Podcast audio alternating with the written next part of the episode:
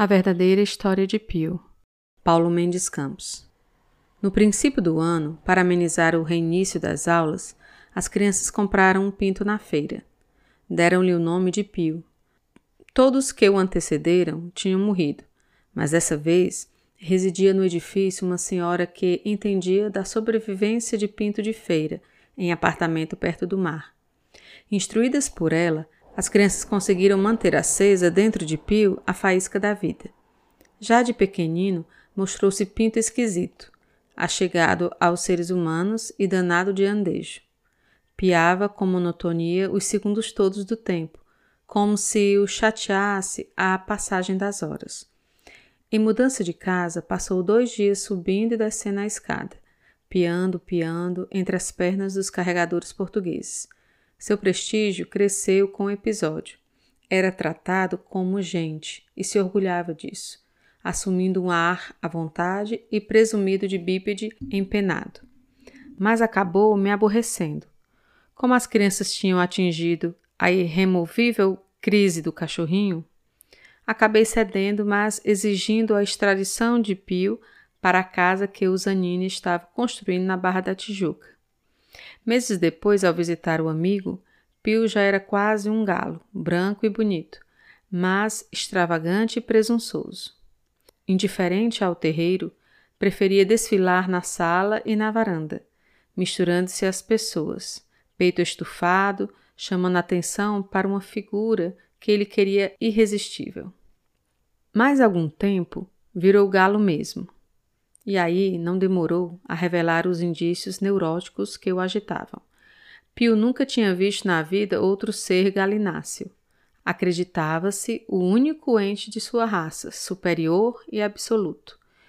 Firmou-se na crença carismática, deu para agredir os homens. Como estes se defendessem com a ponta do sapato, mudou de tática, bicando-lhes a traição à barriga da perna.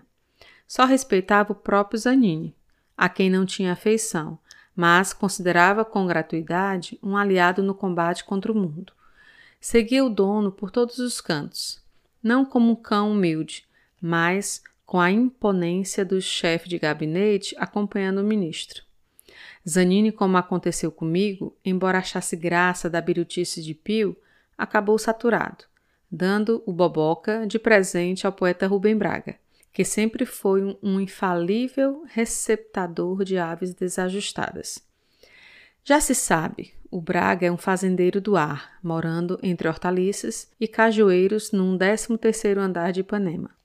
Insolente diante da natureza, Pio fez estragos na horta, desenterrou sementeiras, estraçalhou as couves, dando-se ainda a petulância de aborrecer, com relativo escândalo, a filha da cozinheira. Também o Braga, achando graça, foi complacente, impedindo que a cozinheira transformasse o doidinho em galo ao molho de cabidela. Mas acabou igualmente cheio, dando pio ao hortelão português, dono de farto galinheiro no subúrbio. Antes, contudo, o galo foi colocado diante de um espelho, na esperança geral de que descobrisse o outro, o próximo, o irmão galináceo que ele devia amar como a si mesmo. Não quis saber de nada, persistindo na neurose. Durante meio minuto encarou a imagem com estupefação. Deu-lhe as costas e se foi, único de sua espécie, dono da pretensão, que o inflava da crista sanguínea ao facho da cauda.